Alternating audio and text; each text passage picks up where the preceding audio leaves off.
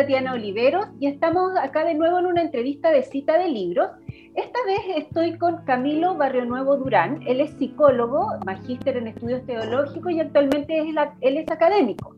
Estoy con él por un libro que él publicó recientemente con la editorial de la Universidad Alberto Hurtado. Es este libro, se llama Una iglesia devorada por su propia sombra hace una comprensión integral de la crisis de los abusos sexuales en la iglesia católica.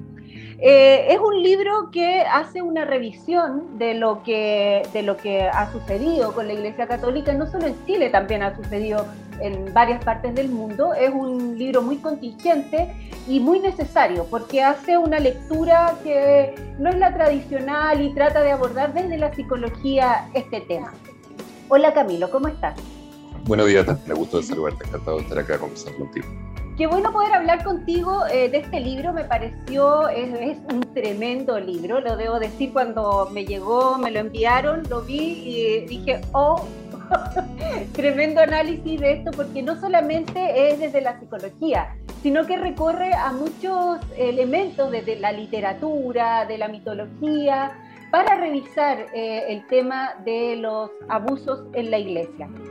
Eh, quería eh, citar una frase para comenzar, para no decir simplemente em, cuéntame cómo nació este libro, sino que una frase que me pareció muy interesante acá, que habla de cuando un problema es demasiado grande, demasiado nos abruma, nos paraliza, una estrategia podría ser fragmentarlo y abordarlo desde sus fragmentos.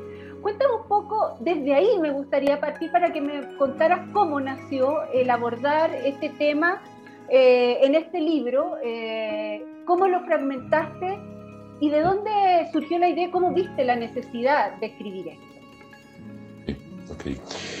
Claro, sí, en, psicología contemporánea ¿no? hay una comprensión bien eh, compartida de que cuando nos enfrentamos a situaciones límites, situaciones que tienen que ver con la violencia o con, para decirlo a lo mejor en, lenguaje más filosófico y religioso, con el problema del mal, ¿no? cuando seres humanos realizan actos de abuso, manipulación, extorsión, tortura hacia otros seres humanos, eh, la experiencia psíquica es la del... Eh, eh, la del entumecimiento, la del shock, la incomprensión, cómo es posible que esto pueda haber sucedido, cómo una persona en una condición de poder puede abusar, instrumentalizar y torturar muchas veces a otro ser humano en una condición de indefensión. Eh, y justamente una de, de las estrategias para poder abordar eso, como tú recién decías, implica el tratar de entender un problema por sus partes.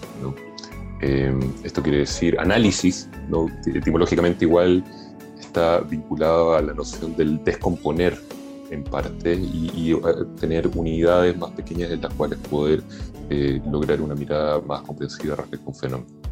Entonces lo que yo trato de hacer en el libro es generar un relato, generar una, contar una historia, recurriendo a temas que viene más de la literatura académica, científica, pero también contarlo, como tú decías, el lenguaje a veces más mitológico, más simbólico, de cómo esta, esta iglesia, que se supone que debía ser la portadora del mensaje de amor, compasión y solidaridad que predicó Jesús de Nazaret hace más de dos mil años, se ha convertido en una institución que puede haber eh, generado tanto mal y destrucción eh, de infancias en condiciones de vulnerabilidad.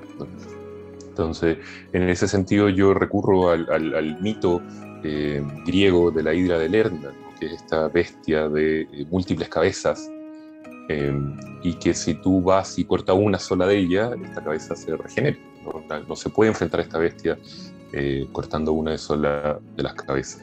Y en el, tema de la crisis de la iglesia, lo que pasa en, popularmente, dentro y fuera de ella, es que hay muchas teorías que son más bien unicausales, ¿no? que apuntan, este es un problema de sacerdotes pedófilos, de sacerdotes homosexuales, el problema del celibato, el problema, ¿no? como explicaciones más unicausales. Yo lo que hago es tratar de dar una mirada más comprensiva, eh, donde se abordan factores que son psicológicos, pero también factores que son eclesiológicos, estructurales, de la cultura organizacional católica, eh, factores que son de naturaleza más teológica, espiritual, eh, En fin, entonces para poder tratar de generar una mirada más comprensiva y ver cómo eh, la crisis de la iglesia es más bien un síntoma eh, de una institución que está aquejada por problemas de naturaleza sombría, como afirmo en el libro.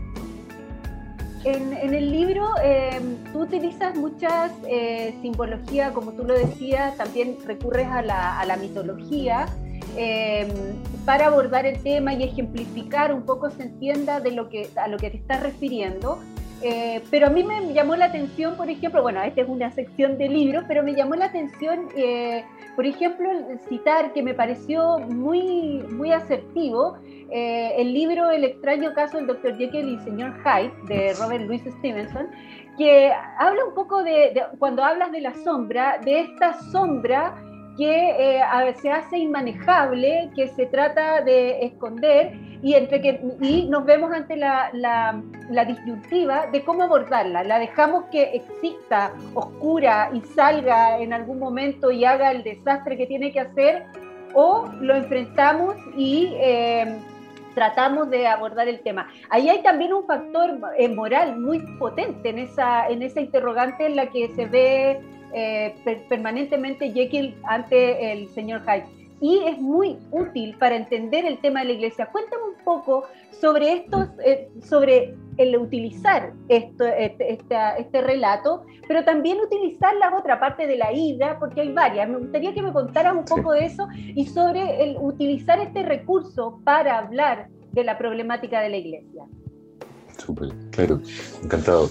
Eh, la sombra es un concepto que postuló el psicólogo suizo Carl Gustav Jung, y, está básicamente, para tratar de decirlo en sencillo, implica el lado oscuro de la personalidad humana, todas aquellas cosas que yo soy y que en verdad no me gustaría ser o con las cuales estoy en conflicto. Eh, el lado B, la espalda, las cosas que no vemos de nosotros mismos, nuestros defectos del carácter, nuestros vicios, nuestros eh, arrebatos o nuestros eh, pecados, para decirlo como clave religiosa, con los cuales estamos eh, más peleados y reconciliados, em, y que nos cuesta asumir o reconocer en nosotros mismos. Eh, generalmente son cosas que la cultura juzga como negativas, em, y eso varía de cultura a, de cultura a cultura y de, vamos a decir, de grupo humano a otro. Em, por ejemplo, en Latinoamérica es bastante común, hasta no hace muchos años atrás, que a los varones se nos enseña a negar la dimensión de los sentimientos o de la vulnerabilidad. El macho latinoamericano, toda Latinoamérica no, antiguamente, no, menos hoy en día, pero todavía que algo de eso, eh, no expresa sentimientos, no expresa afecto, eh, no, no habla de sus emociones y no expresa vulnerabilidad frente a otros. Tiene que ser todo lo contrario, fuerte, independiente, seguro de sí mismo. Todas esas cualidades van quedando en la, en la sombra. ¿no? Cuando el niño va creciendo y le dicen eso no es de, comillas, hombres, eh, empieza a negar ese aspecto y queda en lo sombrío. Y cuando sale, sale de forma más disociada, menos integrada. Eh, cuando el macho típico latinoamericano se emborracha, tiene una posesión por su lado sombrío y se pone emocional, sensible, vulnerable, expresa afecto, ¿no? como para ponerlo en una imagen para que se entienda más en sencillo el concepto. Ahora, la sombra siempre va a existir, no hay persona que no tenga sombra, no hay ser humano que no tenga aspectos de su personalidad con los cuales esté en conflicto. Eh, el punto es que la sombra va a tomar una, una cualidad eh, destructiva o patológica solamente cuando la conciencia tenga una autopercatación o una mm, autoimagen eh, muy unilateralizada. Para decirlo en sencillo, mientras más excepcional eh, uno piensa que eh, es la propia personalidad, mientras más lleno de orgullo, mientras más soberbia, mientras más eh, creerse como poseedor de puras cualidades, virtudes, de puras virtudes y de pocos defectos, la sombra crece de manera proporcional y se vuelve patológica y destructiva. El caso de Dr. Jekyll y Mr. Hyde, al que tú haces alusión, implica ese drama humano llevado al extremo. Porque Dr. Jekyll padecía, era, eh, tenía el mismo dice, dice, lo que me lleva a este lugar es la soberbia de mis pretensiones morales éticas, el, tener un ideal de sí mismo unilateralizado, eh, como ser un hombre de ciencia, racional, como amante de la virtud, y todos sus impulsos, sus instintos, su, eh, vamos a decir, eh, aspectos más primitivos quizá, él los odiaba, los rechazaba y quería deshacerse de ellos. Entonces te fijas, al producirse eso es donde surge Mr. Hyde y surge de la forma eh, tan destructiva y, patológica eh, y el drama termina en, autodestrucción. Pero eso es un caso extremo. Eh, si es que Jekyll se hubiera podido dialogar con Mr. Hyde y aprender a lo mejor de las cosas que habitaban en la sombra, otra hubiera sido la historia, hubiera terminado probablemente en tragedia.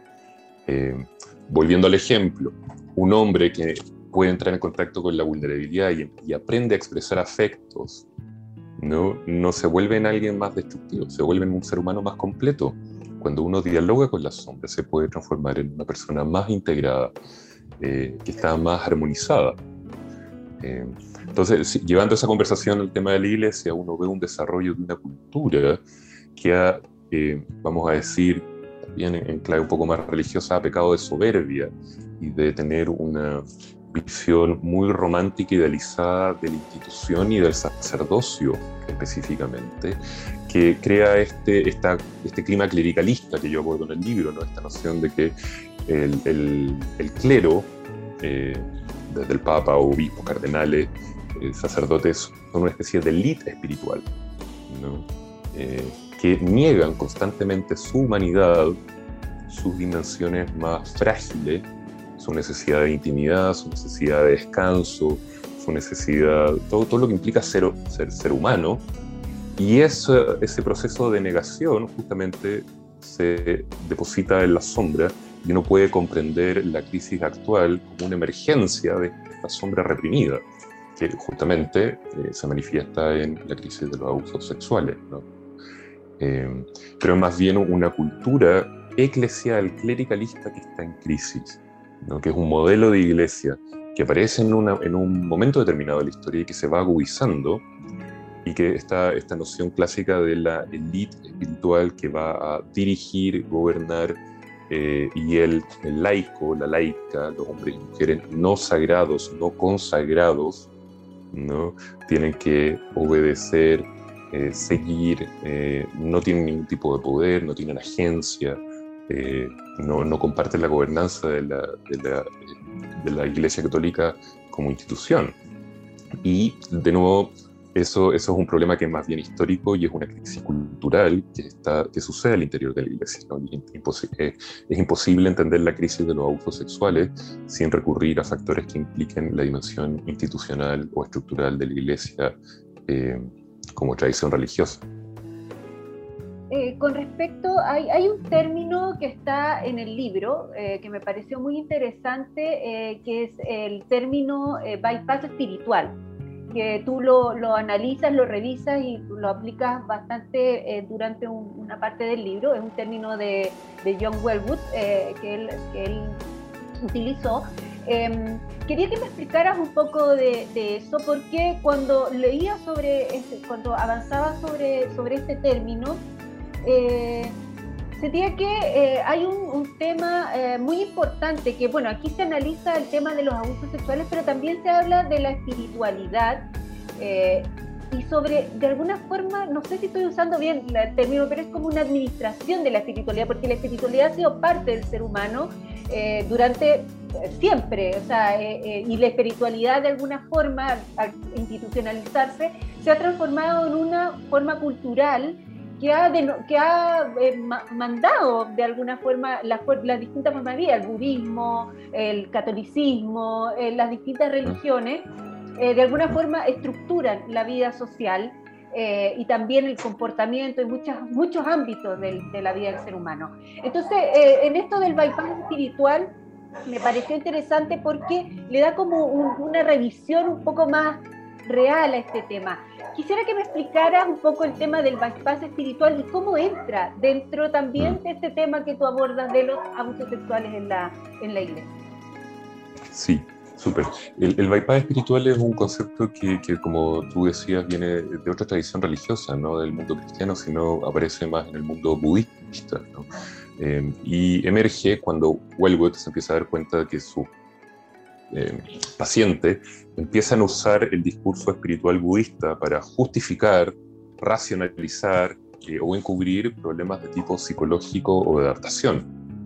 Entonces, una persona que sea incapaz de poder generar vínculos estables a nivel emocional, en vez de decir tengo un problema con la intimidad, va a decir yo soy tan desapegado y estoy tan trascendido que eh, tengo relaciones en las cuales, eh, vamos a decir, fluyo con eh, la, vamos a decir, la impermanencia de la existencia y no me aferro a las otras personas. Está usando un lenguaje espiritual que tiene un sentido específico para encubrir o no asumir un problema que es de naturaleza más de adaptación psicológica humana. Em, y en ese sentido, yo postulo dos, dos tesis ahí, ¿no? lo que yo he visto en mi trabajo como psicólogo clínico con personas que vienen del, de la espiritualidad católica, eh, del mundo laico y también del, clero, es que muchas veces hay un uso del lenguaje religioso para eh, encubrir necesidades de adaptación eh, humana. Por ejemplo, una de las cosas que más sabemos en la investigación hoy en día respecto al perfil de los sacerdotes que pueden realizar prácticas abusivas de los que no realizan prácticas abusivas es que los que realizan prácticas abusivas suelen tener muchos conflictos con la agresividad como experiencia psíquica humana. ¿no? Son personas que están en constante conflicto con sus impulsos destructivos, con la emoción de la rabia, con la expresión y tienen muchas veces un sobrecontrol y un temor interno a esa dimensión de la experiencia humana que implica él eh, los instintos destructivos y, justamente la emoción de la rabia. Entonces hay una especie de satanización de la rabia. Eh, y son personas que no pueden entrar en contacto con ella eh, que está justamente en, aparece en la sombra, ¿no? esa emoción, eh, y cuando emerge después en los abusos sexuales aparece de manera destructiva eh, y desintegrada. el punto e es que en el imaginario colectivo católico muchas veces un sacerdote que nunca se enoja, que no expresa conflictos, que no, se, no tiene roces en su comunidad con otro, eh, se le achaca una especie de destino superior espiritual eh, singular. Entonces no es que él, no es una persona que tenga muchas dificultades con eh, la posibilidad de enojarse y expresar eso en las relaciones humanas, sino es alguien que es tan espiritual que ya ha, comillas, superado esa emoción y, no se enoja nunca. de nuevo, hay una negación de la dimensión humana. Y eso pasa también con el ámbito de la sexualidad. Algunos religiosos, los que tienen más vulnerabilidad para poder cometer eh, transgresiones y delitos de tipo sexual, eh, son personas que están en conflicto con sus impulsos sexuales, eh, con el erotismo en general, y, muchas veces temen internamente esa dimensión de la experiencia psíquica y hay una huida al sacerdocio como de que pensar de que por transformarse en sacerdote, eh, todo su mundo sexual se va inmediatamente como ordenar o calmar, eh, y, justamente la negación de la sexualidad para que conduce a la adopción de la vida sacerdotal es sumamente problemática, y son el tipo de sacerdotes que después eh, tienen estas crisis y pueden llegar a realizar esta práctica. Entonces, de nuevo, hay un bypass de una dimensión humana eh, mezclado con un lenguaje eh, de tipo espiritualizado.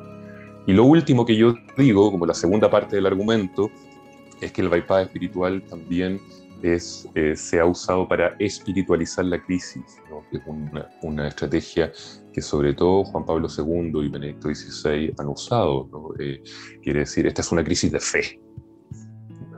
Es una crisis como que tiene que ver con que no hay una fidelidad con lo que la Iglesia enseña, eh, y por lo tanto los remedios que ellos han eh, eh, puesto sobre la mesa muchas veces tienen que ver con más prácticas espirituales, más oración, más ayuno, más penitencia, más, de nuevo, cierto incremento de la vida sacramental. Y sin negar que esa es una dimensión que tiene una importancia, te fijas, al decir que esta es una crisis espiritual de fe, se romantiza, se, tiene una visión romántica, perdón, de, de, la crisis y no se asume el tema del poder en la iglesia, el clericalismo, el perfil psicológico del clero, el lugar de la mujer en la iglesia, la forma como se reparte el poder en la institución, ¿no? solamente esta es una crisis de fe. Entonces, de nuevo, ahí también emerge el mecanismo del, del bypass espiritual eh, para no hacerse cargo de lo que hay que hacerse cargo humanamente. Eh, hace, bueno, hace poco eh, se anunció que se iba a darle una urgencia a la, a la ley del matrimonio igualitario, que lleva mucho tiempo discutiéndose, y recientemente la Iglesia se pronunció, más que en contra, se pronunció diciendo que ellos consideran el matrimonio la unión entre un hombre y una mujer. Eh, ante esto no es extraño, la iglesia lo ha manifestado siempre, pero eh, a mí me surgió la pregunta, eh, ¿la iglesia tiene el capital hoy para, para instalar esta idea, para plantearla, para... Porque hay mucha gente que puede ser, bueno, pero, o sea, ¿qué me estás hablando?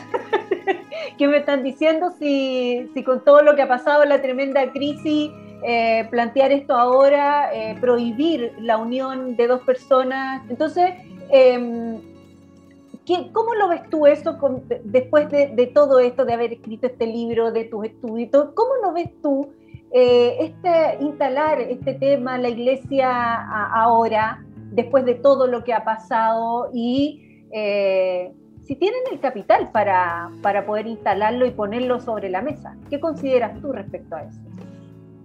Creo que, es una muy buena pregunta ¿no? y muy difícil de, abordar de una forma definitiva. Em, yo creo que es importante no perder de vista que la Iglesia como institución es una organización tremendamente compleja, eh, tremendamente con, muchas capas, con, muchos lugares muy distintos y que conviven de, a veces en formas más o menos armoniosas.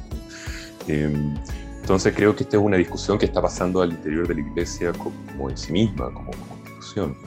Si tú te fijas, eh, para ligarlo con algo que pasó hace unas pocas semanas, cuando apareció este, eh, esta eh, prescripción de parte del, Vaticano respecto a la posibilidad o no de bendecir parejas homosexuales, como, algo que, que, queda prohibido.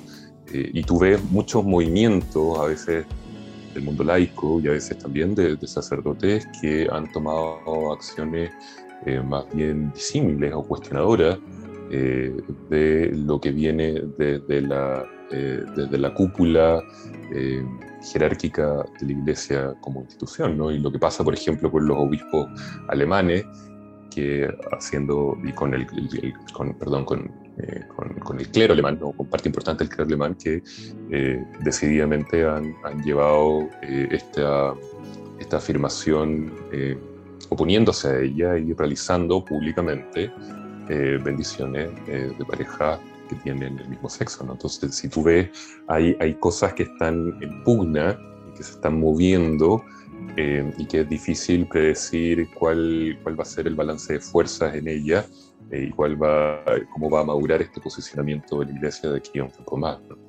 Bueno, Camilo, te, agradezco esta entrevista. Se me olvidó decir algo al comienzo, que el, origen de este libro parte en una opinión que Camilo publicó en El Mostrador mm. eh, sobre este mismo tema. Desde ahí, esa opinión es como un antecedente de este libro y hay varias cosas que se mencionan ahí que en este libro se desarrollan en mucho más profundidad. Entonces, bueno, yo voy a dejar el link en la nota para quien quiera leer la opinión y introducir en el libro para después eh, poder leer el libro. Yo lo recomiendo, creo que es eh, muy necesario una lectura desde la psicología eh, a este tema. esto no es una, un análisis a algunos casos particulares, esto es un análisis, una revisión, mejor dicho, a la iglesia en total, a la, a la a lo que podría llamarse la crisis de espiritualidad, que en realidad no es una crisis, la espiritualidad nunca ha estado en crisis, eso es una cosa de, cada uno. Eh, creo que la espiritualidad por siempre va a existir, pero es como eso decimos, estos administradores de la espiritualidad, porque en algunos están como en crisis. Em, Camilo, te agradezco esta entrevista, te agradezco este libro, sobre todo, muy importante. Em, espero que el libro le vaya muy bien y que se lea. Es muy necesario que se lea y se revise este tema en profundidad.